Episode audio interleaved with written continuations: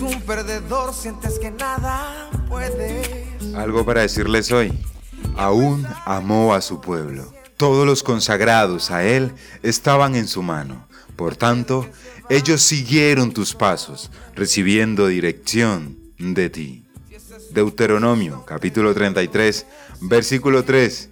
Y entre tantas cosas que decir, sí, tengo algo para decirles hoy. Hábitos de una vida consagrada. Primera parte. Mis amados, como creyentes en Cristo, hemos sido llamados a vivir en santidad, entregados al Señor. Lo que hacemos habitualmente incluye en gran medida en si podremos o no vivir consagrados a Dios. Sean todos bienvenidos, amados oyentes, a un nuevo capítulo de algo para decirles hoy. Y seguimos hablando de la consagración. Y hoy vamos a hacer énfasis en esos hábitos de la consagración, de una vida consagrada a Dios. ¿Y qué es un hábito? Sencillamente un hábito es un patrón de comportamientos, a menudo inconscientes, que se adquieren por repetición frecuente. Y de lo que hemos venido hablando, que es una vida consagrada a Dios, es aquella vida que ya no busca satisfacción propia mediante un estilo de vida pecaminoso, sino que se ha entregado a Dios y a su voluntad, a su estilo de vida. Y hoy vamos a hablar de dos puntos claves, importantes, o dos hábitos de una vida consagrada a Dios. Y dicho esto, nuestro primer hábito es establecer una vida de oración, una vida de comunión con Dios. Marcos capítulo 1 versículo 35 al 37 dice de esta manera, levantándose muy de mañana, siendo aún muy oscuro, salió y se fue a un lugar desierto, y allí oraba. Y le buscó Simón y los que con él estaban, y hallándole le dijeron, todos te buscan. Jesús estaba haciendo lo más importante de su vida, orando cada mañana, disponiéndose a escuchar de Dios y del Espíritu Santo. Una vida de oración no se refiere a orar de vez en cuando, sino que se refiere a sentir cada día la necesidad, el deseo, el gozo y el gran poder que viene de orar y de hablar con el Padre. Es decir, debe ser un hábito, algo que recurre en nuestra vida. No solo cuando estamos en aprietos, o afanados, o en necesidad, sino porque amamos a Dios y estamos agradecidos por lo que Él hace en nuestras vidas. ¿Y qué mayor ejemplo a seguir que la vida de Jesús, siendo el unigénito de Dios, llevaba una vida de comunión con el Padre? Cuanto más nosotros, mis amados oyentes. Lucas capítulo 11, versículo 1 dice, aconteció que estaba Jesús orando en un lugar, y cuando terminó, uno de sus discípulos le dijo, Señor, enséñanos a orar como también Juan enseñó a sus discípulos. Y de ahí tenemos el Padre Nuestro, una hermosa oración y una guía práctica, donde Jesús nos ha enseñado a orar a todos. Los discípulos habían visto algo distinto en la oración de Jesús. No se trataba de algún ritual, puesto que sentían, le hablaba personalmente al Padre Celestial.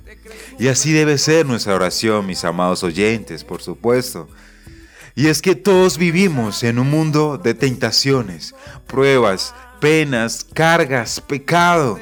La verdad es que no se puede tener una vida consagrada sin tener una vida de oración. Pues esto nos conecta con el Dios Todopoderoso y nos hace sensibles a su voluntad, propósito y plan para nuestras vidas. La oración es de suprema importancia para todos. Así como procuras que tu teléfono esté conectado a Internet, bien sea por datos móviles o por Wi-Fi, Así nosotros debemos estar conectados con Dios constantemente, las 24/7. Y nuestro segundo punto, o nuestro segundo hábito, es tener fe y confianza en Dios. Salmo 103, Versículo 19 dice, Jehová estableció en los cielos su trono y su reino domina sobre todos. Tremendo.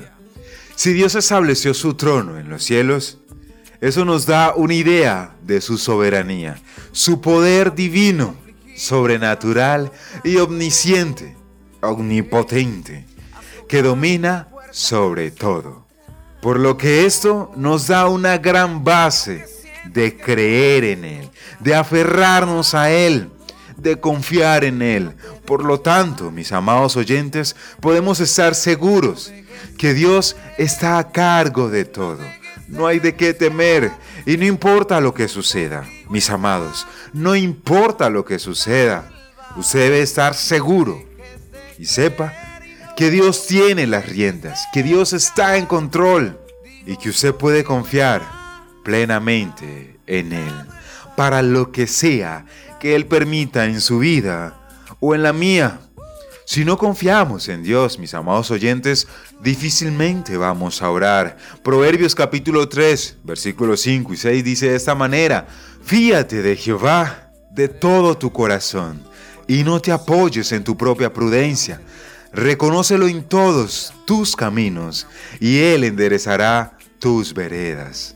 Confía en Dios, mi amado oyente, con todo tu corazón, con toda tu mente, con toda tu alma. Cuando confiamos en Dios, se afianza nuestra comunión, lo que significa que tenemos una relación estrecha con Él. Esta relación estrecha con Dios es hablar con Él. Dios te escucha.